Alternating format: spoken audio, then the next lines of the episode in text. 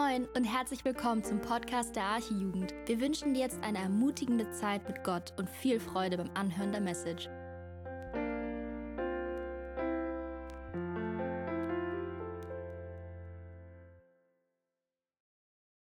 Einen schönen guten Abend. Ich freue mich wieder heute predigen zu dürfen.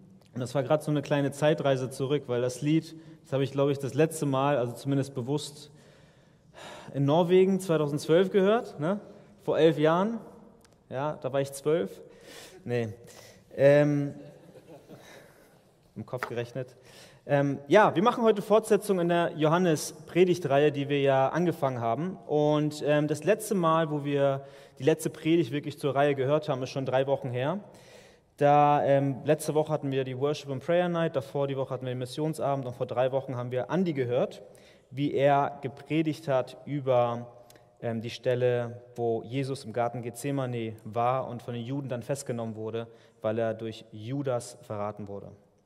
Und Judas war einer seiner Jünger, war einer der Jünger von Jesus und einer der engen Begleiter der letzten drei Jahre und hat ihn verraten und an die Juden, beziehungsweise ja, eher an die, an die ähm, ja, Schriftgelehrten, die es auf ihn abgesehen hatten, ähm, ausgeliefert. Und im Zuge dessen griff Petrus, einer seiner treuesten Anhänger, zum Schwert, schlug einem der Soldaten, ähm, der Jesus gefangen nehmen sollte, das Ohr ab. Jesus tadelte Petrus dafür und sagte, mach das nicht, denn meine Zeit ist gekommen. Es soll jetzt so kommen, wie es kommen muss und du sollst nicht eingreifen. Halte auch das Ohr des Soldaten. Und ähm, kleine Side Note, also wir sehen hier, Jesus ist ein Gott, der niemals irgendwie zur Gewalt aufgerufen hat, sondern er das Gegenteil. Er hat den Soldaten geheilt, der ihn gefangen genommen hat. Und nun setzt der Text sich jetzt hier fort und äh, wenn ihr mögt, könnt ihr gerne eure Bibel aufschlagen. Und zwar ist das Johannes 18, die Verse 12 bis 27. Also Johannes 18, 12 bis 27.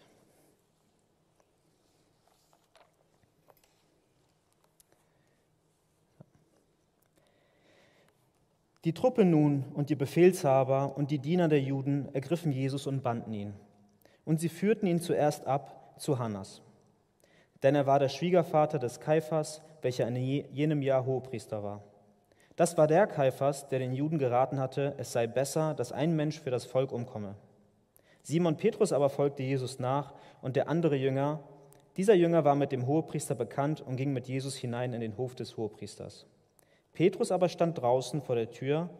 Da ging der andere Jünger hinaus, der mit dem Hohepriester bekannt war, und redete mit der Türhüterin und führte Petrus hinein. Da spricht die Magd, die die Tür hütete, zu Petrus: Bist nicht auch du einer von den, Jünger, äh, von den Jüngern die, äh, dieses Menschen? Petrus spricht: Ich bin's nicht. Es standen aber die Knechte und Diener um ein Kohlenfeuer, das sie gemacht hatten, denn es war kalt, und wärmten sich.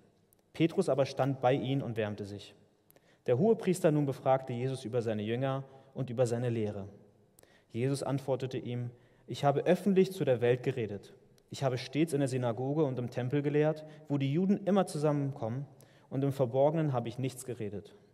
Was fragst du mich? Frage die, welche gehört haben, was ich zu ihnen geredet habe. Siehe, diese wissen, was ich gesagt habe. Als er aber dies sagte, schlug einer der Diener, die dabei standen, Jesus ins Gesicht und sprach, antwortest du so dem Hohepriester? Jesus erwiderte ihm, habe ich unrecht, geredet, so beweise, was daran Unrecht war. Was habe ich, habe ich aber recht geredet, was schlägst du mich? Hannas hatte ihn nämlich gebunden, zum Hohepriester Kaiphas äh, gesandt. Simon Petrus aber stand da und wärmte sich. Da sprachen sie zu ihm, bist nicht auch du einer seiner Jünger? Er leugnete und sprach, ich bin's nicht. Da sagte einer von den Knechten des Hohepriesters, ein Verwandter dessen, dem Petrus das Ohr abgehauen hatte, sah ich dich nicht im Garten bei ihm? Da leugnete Petrus nochmals und sogleich krähte der Hahn.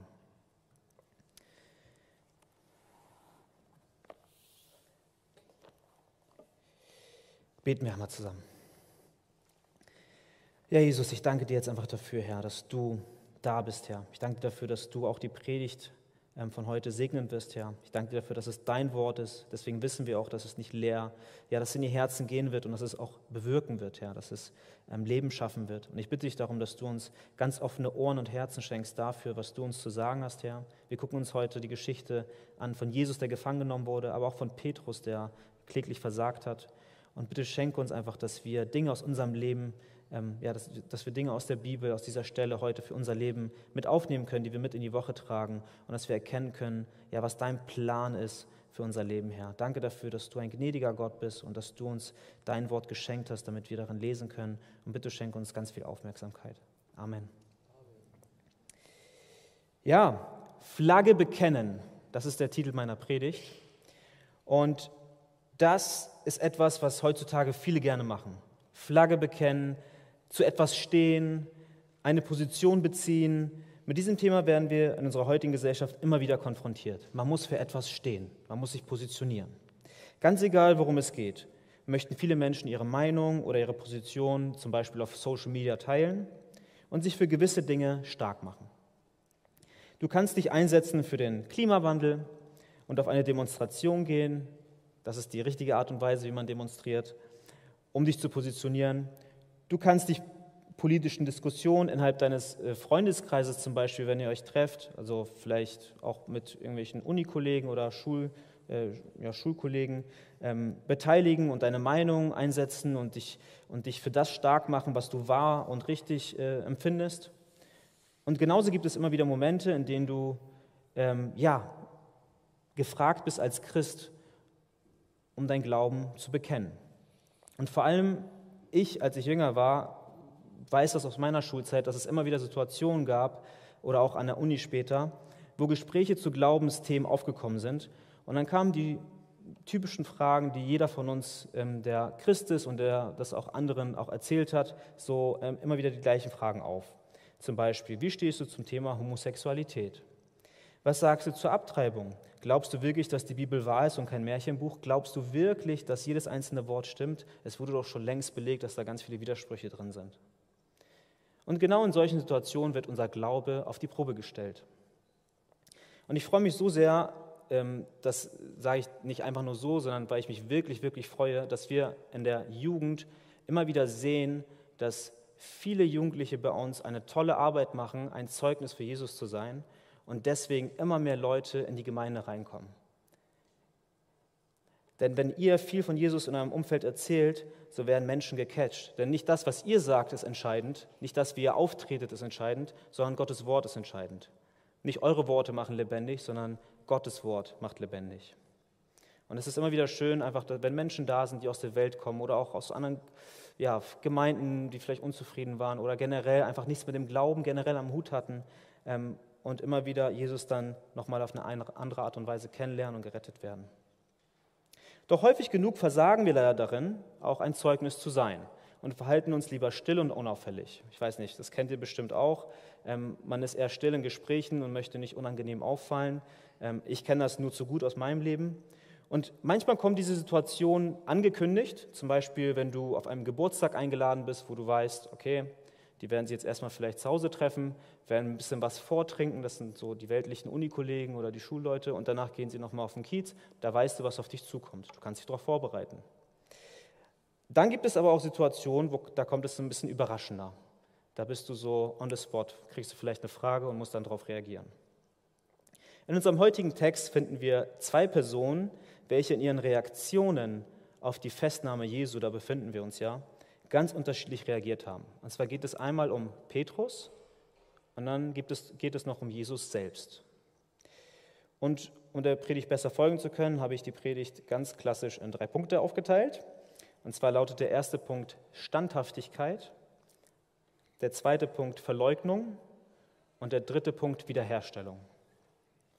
Der erste Punkt Standhaftigkeit. Also, ihr könnt die Bibel gerne aufgeschlagen lassen. Ich springe mal ein bisschen im Text herum, da könnt ihr mal wieder reingucken. In den Versen 12 bis 14 lesen wir, wie Jesus nach seiner Festnahme im Garten Gethsemane vor dem Hohen Rat gebracht wurde. Das war das erste Mal in den Evangelien, dass die Menschen Hand anlegen konnten und Jesus greifen konnten, um ihn, um ihn irgendwo hinzubringen zu einem Gericht oder irgendwo festzunehmen. Davor lesen wir immer wieder, dass da Situationen da waren, aber da steht meistens so, und sie wollten Jesus ergreifen und töten, aber er ging durch sie hindurch. Also dort, wo es noch nicht Zeit war, ließ sich Jesus auch nicht gefangen nehmen. Das heißt, das, was jetzt passiert ist mit der Festnahme, war völlig freiwillig und von Jesus so gewollt. Doch jetzt war dieser Zeitpunkt gekommen.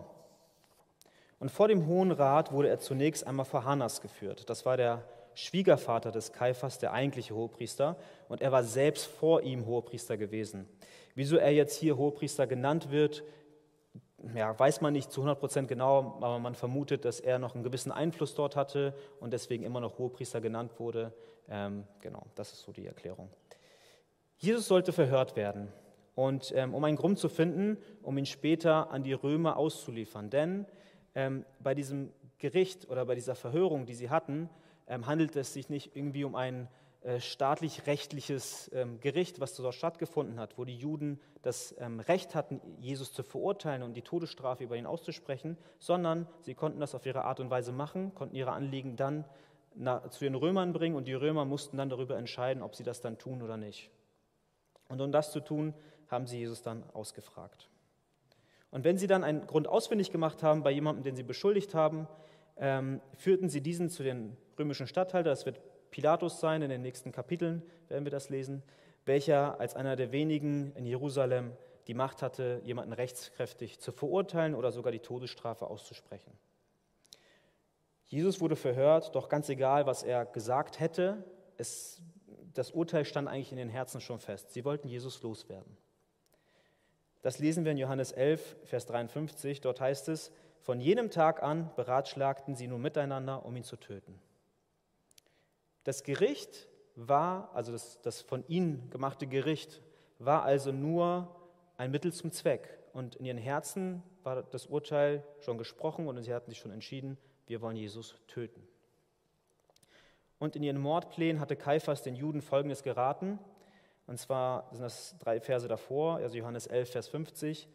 Und ihr bedenkt nicht, dass es für uns besser ist, dass ein Mensch für das Volk stirbt, als dass das ganze Volk zugrunde geht. Ironischerweise hatte er recht mit dem, was er gesagt hat, denn Jesu Festnahme und Verurteilung und letztendlich sein Tod waren notwendig dafür, dass das Sühneopfer für die Menschheit gebracht wurde. Das lesen wir zum Beispiel in 1. Johannes 4, die Verse 9 bis 10. Dort steht, Darin ist die Liebe Gottes zu uns geoffenbart worden, dass Gott seinen eingeborenen Sohn in die Welt gesandt hat, damit wir durch ihn leben sollen. Darin besteht Liebe, nicht, dass wir Gott geliebt haben, sondern dass er, dass er uns geliebt hat und seinen Sohn gesandt hat als Sühneopfer für unsere Sünden. Also, es war alles so geplant. Es war alles, lief nach Plan. Jetzt könnte man vielleicht, wenn man den Text liest, sagen, okay, Kaiphas, der hatte das verstanden, der hatte verstanden, dass Jesus es besser ist, dass Jesus stirbt, damit alle gerettet werden. Nein, darum ging es gar nicht, sondern das hat er deswegen gesagt, weil er Jesus als Unruhestifter loswerden wollte und weil er Angst hatte, dass Jesus vielleicht, weil er so einen großen Einfluss hatte mit, mit seinem Dienst, dass er Jesus vielleicht einen politischen Putschversuch planen würde oder eine Rebellion oder den Hohen Rat stürzen wollen würde. Und deswegen ähm, ging es im Grunde genommen eigentlich nur um Macht und Position. Es, geht, es ging um den, seinen Stuhl. Es ging darum, dass er nicht von seinem Stuhl runter wollte, sondern er wollte seine Macht beibehalten. Und wir müssen uns mal vor Augen führen, jetzt, wenn wir jetzt uns Kaiphas angucken, über wen wir hier reden. Und zwar James Stewart schrieb in seinem Buch Live and Teaching folgendes über Kaiphas. Dieser Mann war der anerkannte Seelsorger der Nation. Er war ausgesucht worden, das wichtigste Sprachrohr und der oberste Vertreter des Allerhöchsten zu sein. Ihm war das herrliche Vorrecht gegeben, einmal im Jahr in das Allerheiligste zu treten. Wir kennen das aus dem Sonntagsgottesdiensten. Doch derselbe Mann verurteilte den Sohn Gottes. Die Geschichte bietet kein alarmierendes Beispiel für die Tatsache, dass die besten religiösen Möglichkeiten der Welt und das verheißungsvollste Umfeld nicht die Gewähr für die Errettung eines Menschen bieten oder schon an sich die Seele eines Menschen bessern würden. Und dann zitiert er noch John Bunyan, der am Ende seines Buches schreibt, dann sah ich, dass es einen Weg zur Hölle gab, sogar vor den Pforten des Himmels. Kaiphas hatte das höchste Priesteramt, doch sein Herz war fern von Gott. So oder so ähnlich mag es vielleicht dem einen oder anderen von uns auch gehen. Ja, ich weiß, du hast wahrscheinlich kein Priesteramt inne. Das kann ich mir gut vorstellen, ich auch nicht. Ähm, von außen fühlst du dich vielleicht auch oder führst du vielleicht auch ein gutes christliches Leben. Du nimmst deine Gemeindedienste wahr, du kommst zum Gottesdienst, ähm, bist vielleicht auch in einem christlichen Elternhaus aufgewachsen, ähm, hast alles von klein auf mitbekommen. Doch eigentlich, wenn du tief in dein Inneres reinguckst und wenn du dich wirklich mal hinterfragst, dann sehnst du dich eigentlich nicht so ganz nach Jesus, sondern sehnst dich eigentlich nach dem, was in der Welt noch so draußen ist.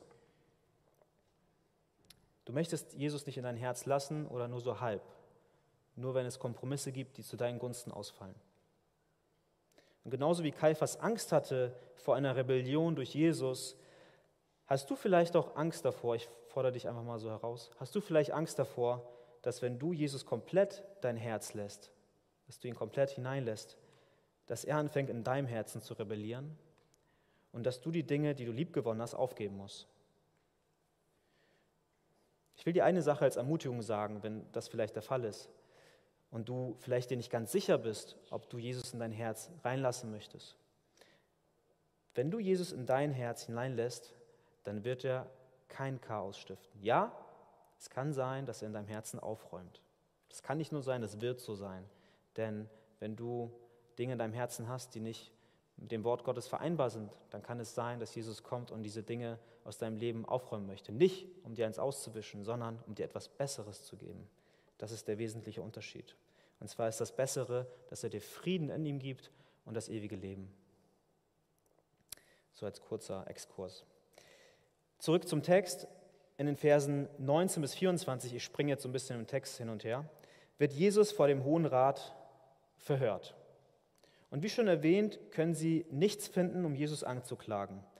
Doch sie bauen einen großen Druck auf ihn auf und selbst in einer Antwort, die Jesus gab, wo er völlig Wahrheit gesprochen hat, wo kein Wort falsch war, er hatte nur in den Synagogen gelehrt, öffentlich, er hat nichts im Verborgenen getan, er hatte vor den Leuten nichts zu verstecken, er hatte keine Angst zu haben brauchen, dass irgendwie was rauskommt, ähm, sondern er hat ganz offen und ehrlich und transparent gelehrt und doch schlugen sie ihn ins Gesicht, denn sie hielten das für eine Respektlosigkeit, dass er so mit dem Hohepriester redete. Jesus kannte ihre Herzen und wusste, dass sie nur auf seinen Tod hinaus wollten, doch er blieb standhaft. Jesus blieb standhaft und sprach selbst dann noch die Wahrheit und sündigte nicht, als alles gegen ihn sprach. Er erduldete das Leid mit dem Wissen, dass die Zeit für den Menschensohn für ihn selbst gekommen war. Und auch Christen heute erleben so viel Ungerechtigkeit. In vielen Ländern sind unsere geistlichen Geschwister der Verfolgung ausgesetzt. In vielen Ländern sind sie eingesperrt, werden sie festgenommen, gefoltert oder vielleicht sogar getötet. Ihr habt bestimmt schon die ein oder anderen ähm, Beiträge vielleicht auch von Open Doors mitbekommen, wo dort auch ja, so Geschichten erzählt werden, wo Menschen dann erzählen, was, was sie alles erleben müssen oder auch Untergrundgemeinden. Ähm, ja, es ist echt krass, was da alles abgeht. Und sie müssen teilweise in großer Angst leben und wissen nicht, was der morgige Tag eigentlich mit sich bringen würde. Doch gerade Christen in den schlimmsten Zuständen, in den schlimmsten Verfolgungen, das ist so ein Muster, was sich so durch die Bibel zieht, erleben die größten Glaubenswunder und die größten Glaubenssprünge. In Römer, 3, äh, Römer 5, Vers 3 bis 4 heißt es, aber nicht nur das, sondern wir rühmen uns auch in den Bedrängnissen, weil wir wissen, dass die Bedrängnis standhaftes Ausharren bewirkt. Das standhafte Ausharren aber Bewährung, die Bewährung aber Hoffnung. Paulus schreibt dir davon, dass die Bedrängnis standhaftes Ausharren hervorbringt. Auch du befindest dich vielleicht manchmal in Bedrängnissen aufgrund deines Glaubens. Vielleicht erleben wir hier in Deutschland keine körperliche Verfolgung, wie das in anderen Ländern der Fall ist, ähm, um an Länder zu nennen, Nordkorea, äh, Nordkorea oder Indien oder auch ja, in vielen muslimischen Ländern. Aber ja, du erlebst vielleicht diese Verfolgung auf eine andere Art und Weise. Ähm, hier in Deutschland ist es trotzdem so, dass wenn du deine Meinung als Christ vertrittst und du deine christlichen Werte, die du hast, vielleicht auch äußerst, dass es eine hohe Wahrscheinlichkeit gibt, ähm, in manchen Kreisen mehr, in manchen weniger, ähm, dass du Widerstand oder Hate bekommst für das, was du glaubst. Ich meine, ich, ihr seid ja auch viele auf Social Media, auf Instagram oder so. Und ähm, es ist manchmal erschreckend, wenn man da sich die Kommentare unter gewissen Beiträgen anguckt, was da für Dinge geschrieben werden und wie, viel, wie wenig Gottesfurcht eigentlich da ist von den Menschen. Und die Frage ist hier nur, wie gehst du damit um? Versuchst du Widerstand zu vermeiden und hältst dich mit deiner Meinung zurück, um niemanden auf den, auf den Fuß zu treten? Wählst du den safen Weg? Wenn du Fragen zu deinem Glauben bekommst, wählst du deine Antworten so mit Bedacht aus, ich spreche nicht davon, dass wir das mit Weisheit tun, sondern so mit Bedacht, dass sie diplomatisch sind, sodass du nicht die volle Wahrheit erzählen musst über Jesus, sondern nur so halb das erzählen kannst, was schön klingt, aber Hölle und Sünde klammerst du aus. Weil du Angst hast, komische Blicke zu ernten oder weil du Angst hast, dass du, wenn du in den nächsten Raum gehst, die beiden Leute, mit denen du geredet hast, hinter deinem Rücken über dich lästern. Und leider können wir Christen uns, und das ist auch eine Wahrheit, ähm, eigentlich ein Leben ohne Widerstand, ohne, ohne Widerstand, in was für einer Form auch immer, der eine mehr, der andere weniger, ähm, können wir uns das eigentlich abschminken. Denn so ein Leben für einen Christen gibt es nicht. Und ich begründe das auch, und zwar mit 2. Timotheus 2, Vers 12. Dort heißt es, und alle, die gottesfürchtig leben wollen in Christus Jesus, werden Verfolgung erleiden. Da steht alle und nicht manche. Und da steht auch nicht werden vielleicht, sondern werden Verfolgung erleiden. Das klingt jetzt erstmal hart, aber Verfolgung ist ein fester Bestandteil im Leben eines Christen. Jesus sagte selbst in Johannes 15, Vers 18, wenn euch die Welt hasst, so wisst, dass sie mich vor euch gehasst hat. Verfolgung heißt aber nicht, dass wir als Christen die ganze Zeit leiden müssen, sondern Gott verspricht uns, dass unser Leid auch irgendwann ein Ende hat. Gott verspricht uns, dass wir, wenn wir standhaft bleiben, wenn wir um der Gerechtigkeit willen verfolgt werden, dass wir selig sind. Das lesen wir in Matthäus 5, Vers 10. Und er sagt noch genauer, die, die verfolgt werden, ihrer ist das Reich der Himmel. Also Gott prophezeit, Jesus prophezeit und sagt, wenn du in deiner, wenn du standhaft bleibst in der Verfolgung, wenn du dran bleibst, wenn du mich nicht verlässt, dann werde ich dich den Himmel erben lassen, den Reich des Himmels erben lassen. Und in den Vers davor sehen wir auch, dass wir keine Angst zu haben brauchen, wenn wir zu Jesus gehören, dass wir irgendwann mal auch, auch wenn wir ein gutes Herz haben und, und dort wirklich in Jesus investieren wollen, dass wir irgendwann durch unsere eigene Kraft mal hinten rausfallen, sondern es steht ja in dem Vers, da die Bedrängnis standhaftes Ausharren bewirkt, die, das standhafte Ausharren aber Bewährung und die Bewährung aber Hoffnung. Also die, es wird auch eine Bewährung sein. Wir werden unseren Glauben bewahren. Verfolgung und, und Ungerechtigkeit, ähm, sorry, Seite kurz verwechselt. Ist was durcheinander gegangen. So. Verfolgung und Ungerechtigkeit können aber auch ein großes Geschenk für uns sein. Ähm, das heißt, wenn du Jesus treu nachfolgst, ähm, dann siehst du, wie du in der Verfolgung in Zeiten der Not, und das kenne ich aus meinem eigenen Leben, wenn es mir nicht gut ging ähm, und ich wirklich am Boden zerbrochen war, aus unterschiedlichsten Gründen. Also ich kann ja mal ganz offen erzählen, ich hatte ja mit meiner jetzigen Frau, mit der ich jetzt verheiratet bin, auch eine ganz lange Geschichte, wo es auch häufiger nicht geklappt hat und ich frustriert war. Und in diesen Zeiten habe ich besonders aber erlebt, dass ich Gott näher gekommen bin. Dass ich immer wieder gemerkt habe, dass mich Gott aufgerichtet hat, dass mich Gott getröstet hat. Und so geht es dir vielleicht auch. Und ähm, ich meine, Priscilla hat es ja auch erzählt und ich kann mir vorstellen, dass Priscilla Gott da auch in besonderer Weise auch erlebt hat. Und ähm, ja, also es sind immer diese Momente, in denen wir Leid erleben, Verfolgung erleben und einfach Schlechtes erleben, wo Gott besonders in unseren Herzen wirkt. Jesus war aber nicht nur standhaft in dieser Situation gewesen vor dem Hohen Rat, sondern er war auch loyal, ich habe es heute mit den Worten, loyal gegenüber seinen ähm, Jüngern gewesen und hat nur Wahrheit gesprochen. Versetzen wir es mal in die Situation von Jesus. Also, Jesus wählte zu Beginn seines Dienstes zwölf Jünger aus. Er war circa 30 Jahre alt. Und diese zwölf Jünger waren keine Bürger mit gutem Ruf oder irgendwelche Leute, die die krassesten Skills hatten, sondern das waren Menschen, die sich aus ganz einfachen Bürgern zusammensetzten. Aus Fisch, Fischern, aus Zöllnern, aus ähm, verschiedenen Menschen. Teilweise hatten die Jünger schlecht, einen schlechteren Ruf als so der Durchschnittsbürger. Ein Zöllner war jetzt nicht jemand, der gut angesehen war. Und die nächsten drei Jahre begleiten diese Männer Jesus auf seinem Dienst, auf seinem Weg und fast tagtäglich sehen sie, wie Jesus Wunder tut und werden von Jesus selbst belehrt. In einer positiven Art und Weise. Jesus ist ihnen hautnah ein Vorbild in Liebe, in Treue, in, in dem Glauben und in so vielen anderen Dingen, die ich jetzt unendlich noch erzählen könnte, was Jesus alles den Jüngern mitgegeben hat. Und sie versicherten Jesus immer wieder ihre Treue und waren sich sicher, dass sie viele Jahre noch mit Jesus verbringen würden. Wir müssen uns mal da hineinversetzen. Die Jünger haben nicht gedacht, nach drei Jahren ist Schluss. Das war nicht deren Mindset, sondern sie haben gedacht, das geht immer weiter, das geht immer weiter, das geht immer weiter. Und es geht auch noch weiter, nur auf eine andere Art und Weise, wie sie sich das vorgestellt hatten. Es kam anders, als die Jünger dachten.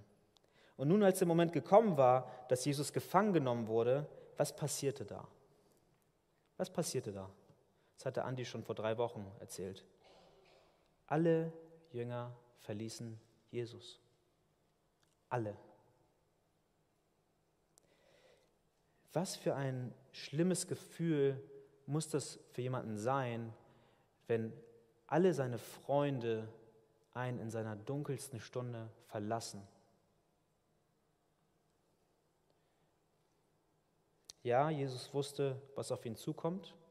Er war ja schließlich 100% Gott. Aber wir dürfen nicht vergessen, dass Jesus auch 100% Mensch war. Er hat auch Trauer gespürt. Und inmitten dieser Situation lesen wir in Vers 19, wie Hannas Jesus nach seinen Jüngern fragt. Und sie wollten durch diese, durch diese Befragung Anklagepunkte finden, um Jesus auszuliefern. Und zum anderen wollten sie wahrscheinlich auch Jesus fragen, auch nach den Jüngern, damit sie auch die Jünger ausfindig machen konnten, um diese auch einzusperren, damit sie es nicht riskierten, dass diese ähm, weiter noch predigten. Hat nicht so gut geklappt, aber ähm, das war jedenfalls der Plan gewesen. Doch selbst als Jesus verlassen wurde von den Jüngern, selbst als die Jünger wirklich ihn im Stich gelassen haben, was hat Jesus da getan?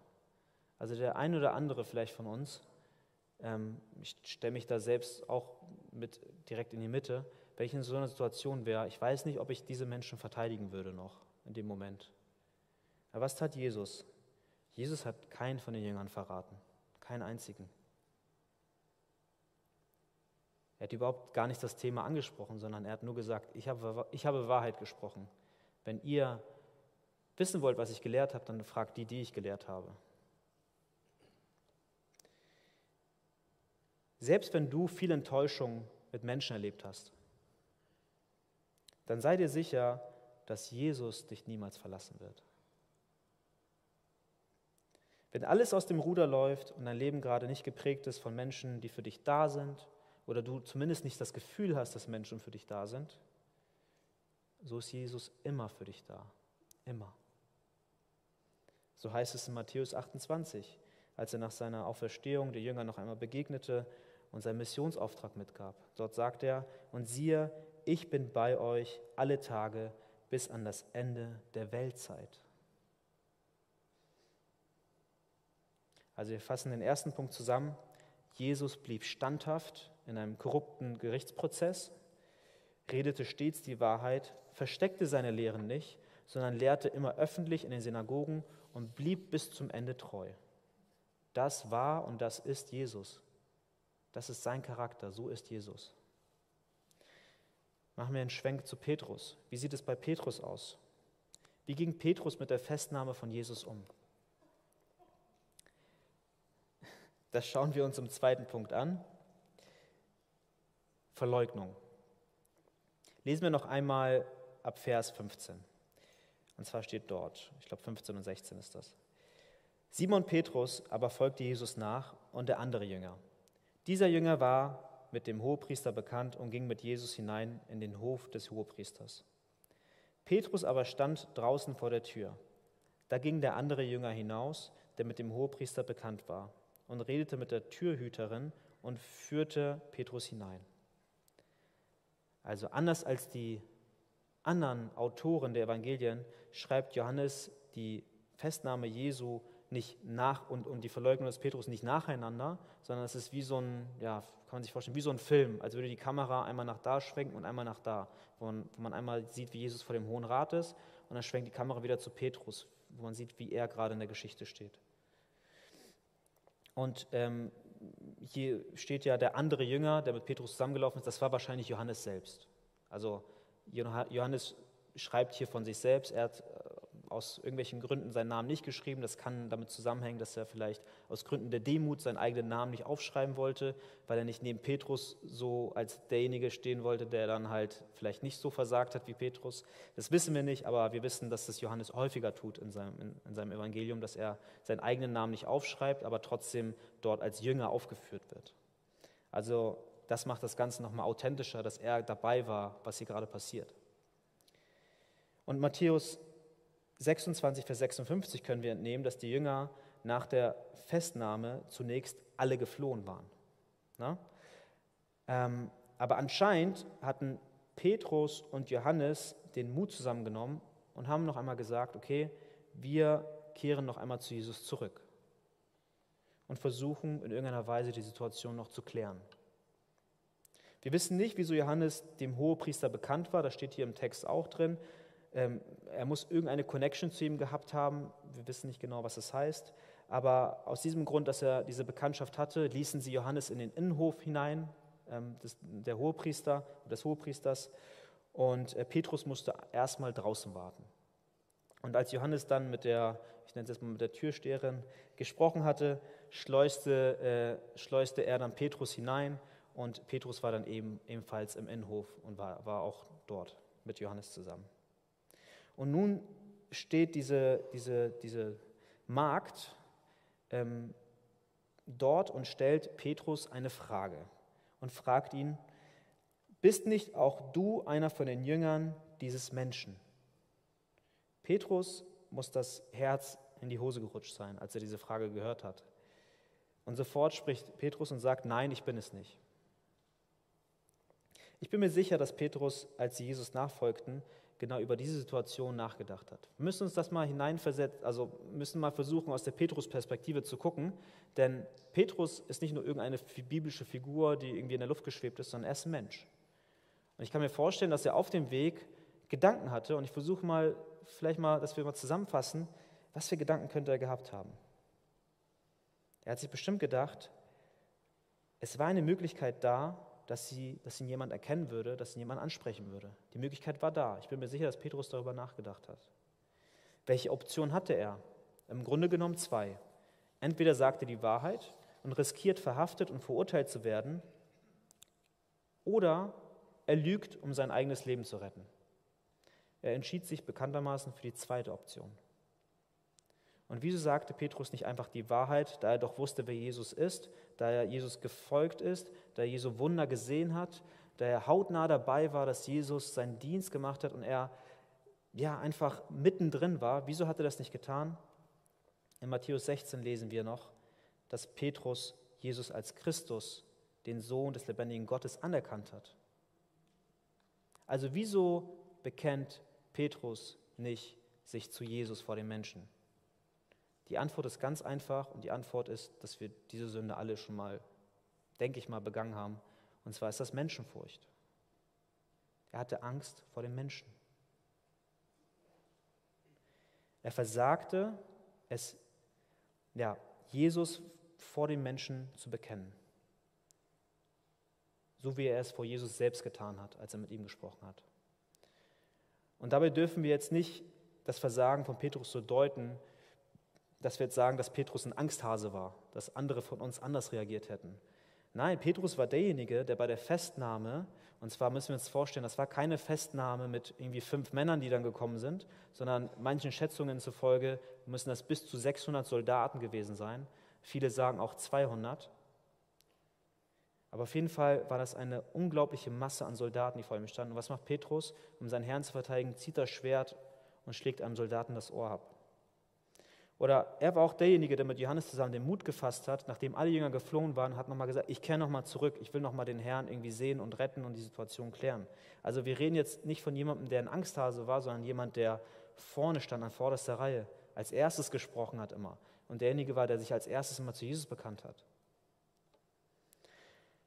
Ich glaube, die meisten von uns hätten schon viel früher die Reißleine gezogen. Ich kann für mich sprechen. Doch was brachte Petrus letztendlich zu Fall. Im Urtext, in dieser Passage, ähm, ist das Wort Magd, also die, die Person, die Petrus fragt, ist auch mit Mägd, Mägdlein zu übersetzen. Also so ein bisschen so, das ist nochmal so, so eine Stufe drunter nochmal. Und das zeigt im Grunde genommen, dass es sich um eine einfache Dienerin, sogar um eine einfache Sklavin handelte, die diese Frage Petrus stellte. Also kein Hohepriester, der vor ihm stand, er stand nicht vor einem Gericht. Es war auch kein Soldat da, der ihm irgendwie ein Schwert an die Kehle hielt und, und, und, und ihn bedroht hatte und sagte, sag jetzt deinem Glauben ab, ansonsten töte ich dich jetzt. Ähm, so wie wir ja, Geschwister in anderen Ländern haben, die das erleben müssen. Sondern es war einfach eine Magd. Und die Menschenfurcht aber führte dazu, dass Petrus versagte. Er hatte so sehr Angst, er hatte so sehr Angst davor, dass ihm irgendwas passieren könnte, dass sein logisches Denken sich abschaltete und er der Angst freien Lauf ließ. Und Menschenfurcht ist nicht nur eine Sache, die seit gestern da ist, sondern wir lesen auch in Sprüche 29, Vers 25, dort heißt es, Menschenfurcht ist ein Fallstrick. Wer aber auf den Herrn vertraut, der ist geborgen. Und genau das passierte Petrus. Er tappte in die Falle der Menschenfurcht. Ich bin mir sicher, viele von uns waren schon in so einer Situation, wo wir Menschenfurcht empfunden haben.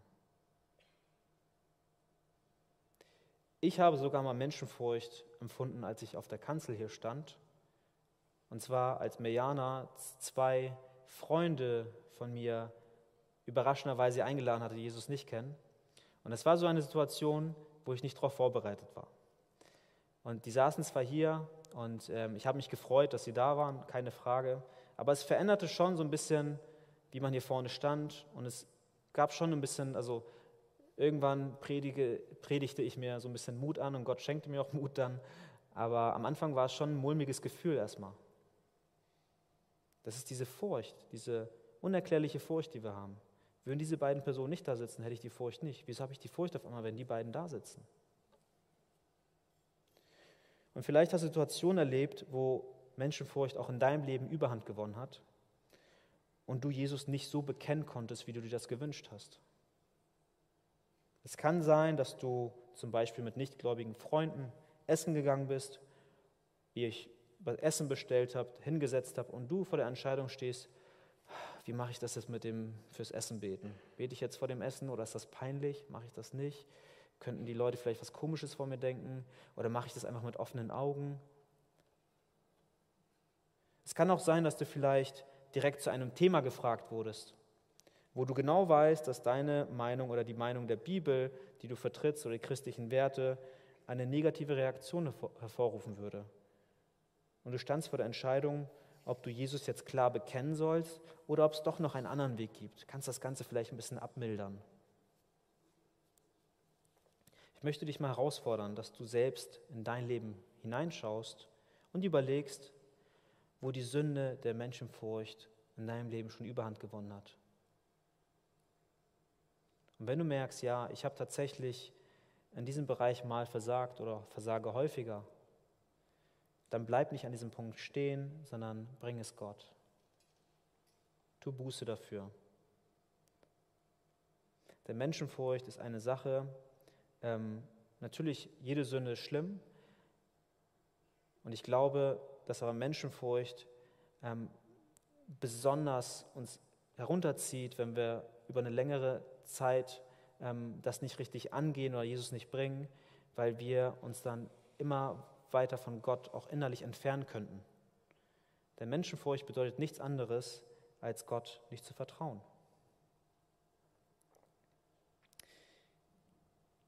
In 2. Timotheus 1, Vers 7 heißt es, heißt es, um euch mal ein bisschen Mut zu machen, dass es nicht Gottes Wille ist für uns, dass wir irgendwie Furcht haben. Denn wir wissen, dass Gott uns keinen Geist der Furcht gegeben hat. Und wenn wir uns auch nochmal Sprüche 29, Vers 25 angucken, dort steht im zweiten Teil des Verses, also nach Menschenfurcht ist ein Fallstrick, wer aber auf den Herrn vertraut, der ist geborgen. Also die, die auf den Herrn vertrauen, sind geborgen.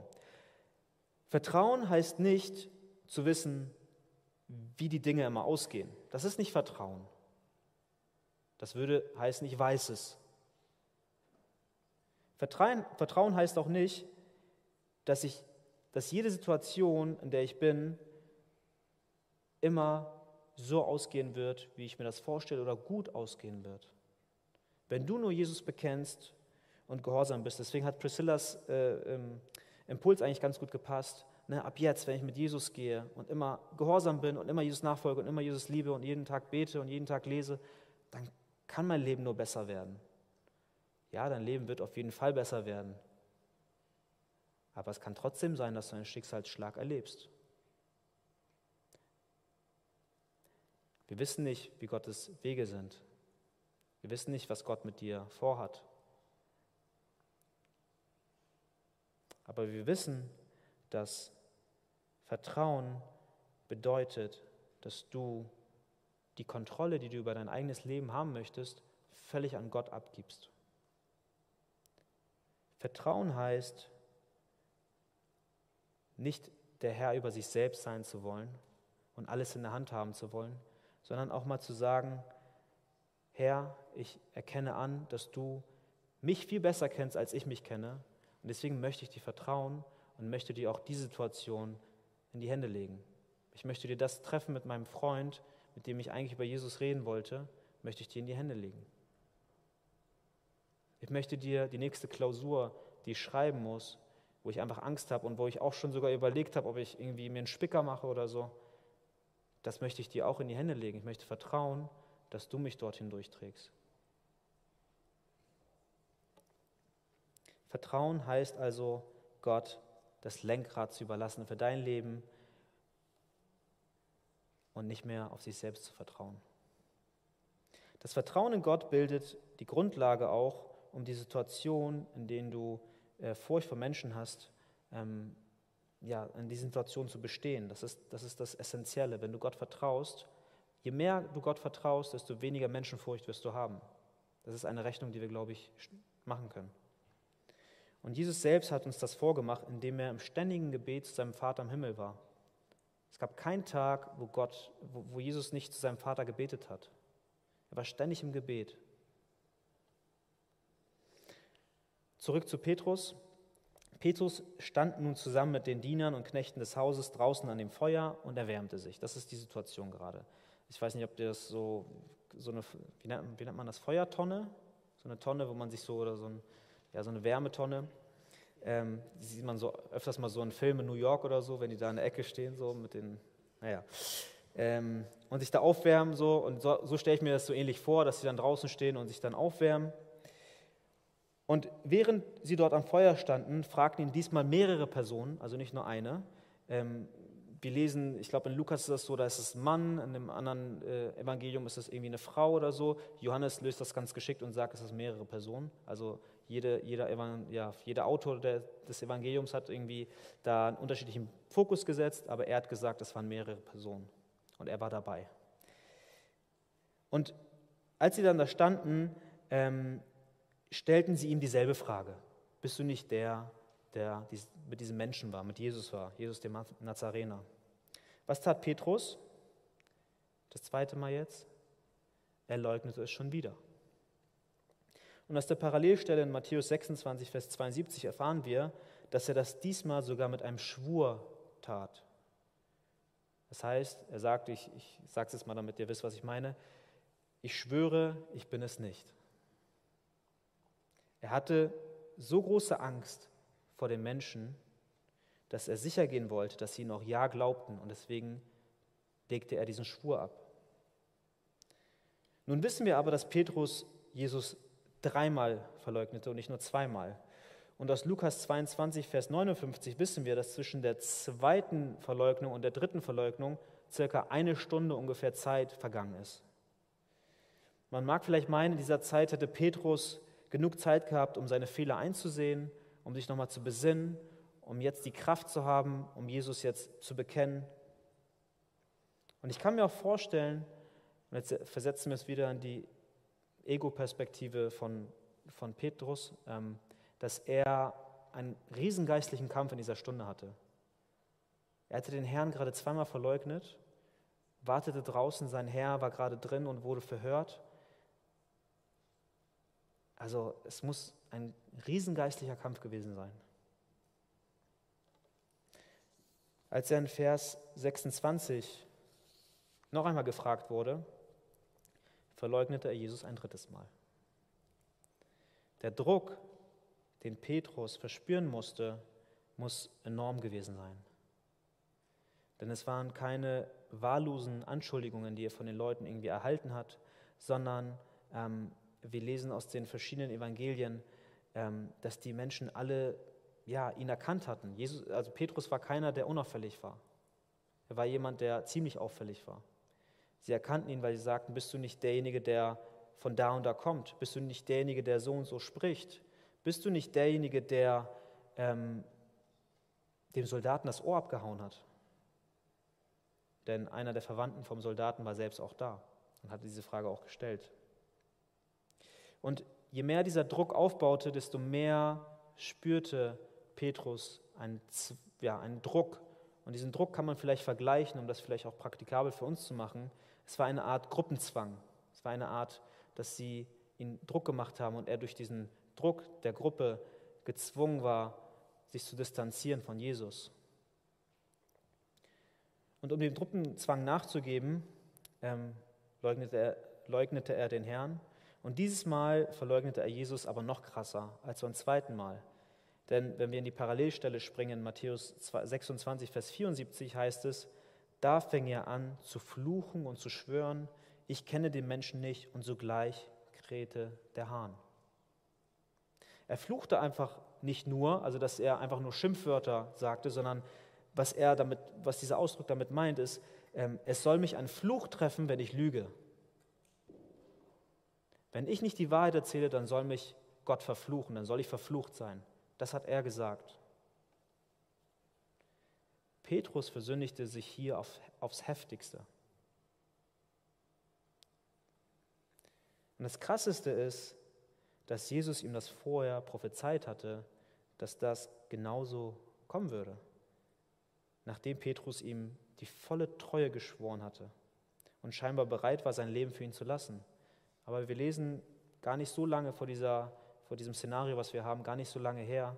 Davor lesen wir in Johannes 13, Vers 38. Jesus antwortete ihm, dein Leben willst du für mich lassen? Wahrlich, wahrlich, ich sage dir, der Hahn wird nicht krähen, bis du mich dreimal verleugnet hast. Und genauso kam es auch, wie Jesus gesagt hatte. Das Krasseste aber, was hier noch passiert ist, was mich bei meiner Vorbereitung auch sehr getroffen hat, als ich diesen, diese Stelle auch gelesen habe, ist das, was wir im in der Parallelstelle in Lukas Evangelium lesen, und zwar in Lukas 22, die Verse 61 bis 62. Dort heißt es, und der Herr wandte sich um und sah Petrus an. Da erinnerte sich Petrus an das Wort des Herrn, das er zu ihm gesprochen hatte, ehe der Hahn kräht, wirst du mich dreimal verleugnen. Und Petrus ging hinaus und weinte bitterlich. Es ist eine echt krasse Stelle. Nachdem Petrus jetzt Jesus das dritte Mal verleugnet hat, müsst ihr euch vorstellen, treffen sich die Blicke. Und Jesus hat alles mitbekommen. Und Petrus hat mitbekommen, dass Jesus alles mitbekommen hat.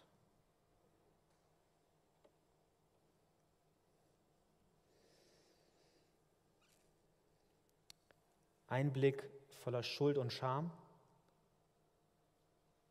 und der andere Blick voller Heiligkeit. Diesen beide, diese beiden Blicke treffen sich in diesem Augenblick. Und also ich weiß nicht, ich habe richtig Gänsehaut gehabt, als ich in diesem Moment gedacht habe, wie oft war es in meinem Leben so, dass ich gesündigt habe und vor Gott gekommen bin und das Gefühl hatte, ich gucke jetzt Gott, ich gucke jetzt Jesus genau in die Augen und er sieht genau, was ich falsch gemacht habe. Er ist, er ist immer da, Jesus ist immer da und er sieht gerade mein Versagen. Wie beschämt ist das immer für uns, wenn wir in Sünde fallen und vor Gott kommen.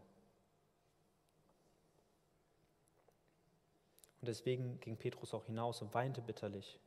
Es hat ihn tief getroffen. Er hatte auf ganzer Linie versagt. Und wie soll man sich von, vor so einer Sünde erholen? Wie soll man sich davon erholen, wenn man den Herrn Jesus dreimal verleugnet hat? Und zwar auf die heftigste Art und Weise. Wir wissen, wie Judas zum Beispiel, der auch mit Jesus unterwegs war, wie er, wie er reagiert hat. Er hat sich selbst das Leben genommen. Doch was konnte Petrus tun? Und dann kommen wir zum dritten und letzten Punkt, das ist nur ein kurzer Punkt. Wie konnte sich Petrus von diesem Verrat gegenüber seinem Herrn erholen? Durch, ich mache es jetzt mal vereinfacht, durch Jesu Gebet. Denn direkt vor der Festnahme sagt Jesus Folgendes zu Petrus in Lukas 22, Vers 31 und 32. Dort sagt er, Simon, Simon, siehe, der Satan hat euch begehrt, um euch zu sichten wie den Weizen. Ich aber habe für dich gebetet, dass dein Glaube nicht aufhöre. Und wenn du einst umgekehrt bist, so stärke deine Brüder. Jesus hat für Petrus gebetet. Jesus wusste vollkommen, was dort passieren würde. Er wusste vollkommen, dass Petrus ihn verraten würde. Er wusste, dass Judas ihn an die, an die Juden ausliefern würde. Er wusste das alles. Er wusste, dass alle Jünger weglaufen würden vor ihm. Er wusste, dass er der einzige Mensch sein würde in der Geschichte der Menschheit, der alleine am Kreuz hängt und verlassen ist von Gott, vollkommen verlassen. Selbst wenn du sagst, Zeiten hast, wo du denkst, Gott hat dich verlassen, das wird niemals so sein. Selbst wenn du nicht mit Gott leben solltest, wirst du niemals so verlassen sein wie Jesus am Kreuz. Und mit diesem ganzen Wissen, was auf ihn zukommen würde, geht er zu Petrus hin und sagt, Petrus, mein lieber Freund, ich habe für dich gebetet, dass dein Glaube nicht aufhört. Und wenn du umgekehrt bist, wenn du wieder zu mir gefunden hast, dann stärke deine anderen Brüder, die brauchen dich. Und genauso wie Jesus für Petrus gebetet hat, so betet er auch für dich persönlich. Ist dir das bewusst, dass Jesus für dich betet? Dass er beim Vater für dich eintritt? Und Jesus kennt auch deine Versagen. Er kennt deine und meine Versagen. Er weiß, wo du gefallen bist. Er weiß auch aber, wo du noch fallen wirst. Und Sünde kann sehr am Menschen zehren. Es kann sehr einen kaputt machen. Das eigene Versagen frustriert einen. Also ich kenne das, dass wenn ich mit gewissen Sünden zu kämpfen habe und immer wieder in diese Sünden falle, dass mich das frustriert. Also dass ich eigentlich anders leben möchte, aber immer wieder ja, mich danach auch wie ein Heuchler fühle, wenn ich vor Gott komme und um Vergebung bitte.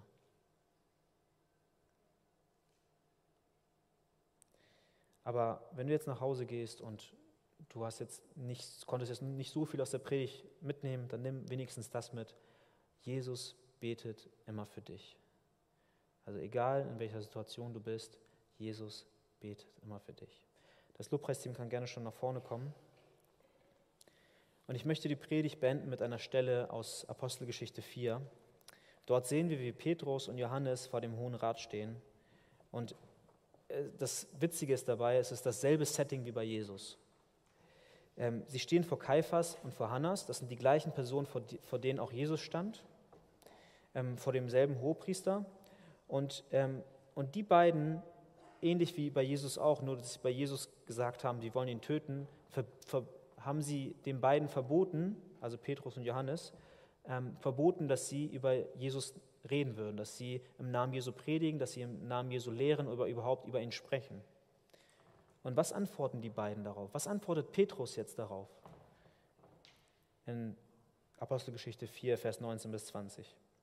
Aber Petrus und Johannes antworteten ihn und sprachen, entscheidet ihr selbst, ob es vor Gott recht ist, euch mehr zu gehorchen als Gott.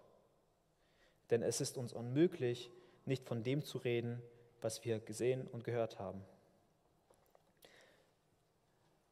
Wie ausgewechselt. Petrus auf einmal ein ganz anderer Mensch. Vorher noch verleugnet, Angst gehabt vor, ein, vor der Frage von einer Magd, von einer, von einer Sklavin, die ihm eine Frage gestellt hat und er war so panisch, dass er gelogen hat und geschworen hat, bis hin zu, dass er vor dem Hohen Rat steht und sagt, ich, ich gehorche Gott mehr als euch. Und ich werde von, von Jesus reden, weil ich nicht aufhören kann, von ihm zu reden. Und das ohne Angst. Und genauso wie Jesus einen zerbrochenen Petrus wiederherstellen kann, so kann er auch dein Leben, wenn es zerbrochen ist, wiederherstellen. Er kann dein zerbrochenes, deine zerbrochene Beziehung mit Gott selbst wiederherstellen. Bekenne Jesus deine Sünden, kehre den, der Welt den Rücken, um, äh, den, den Rücken zu, folge ihm vom ganzen Herzen, liebe den Herrn und du wirst einen Frieden in deinem Herzen haben, den du nirgendwo anders finden wirst. Amen.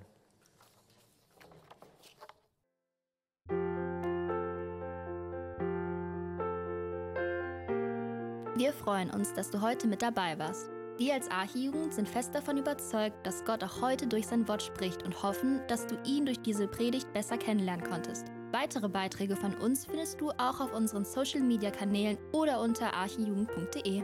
Bis dann, tschüss!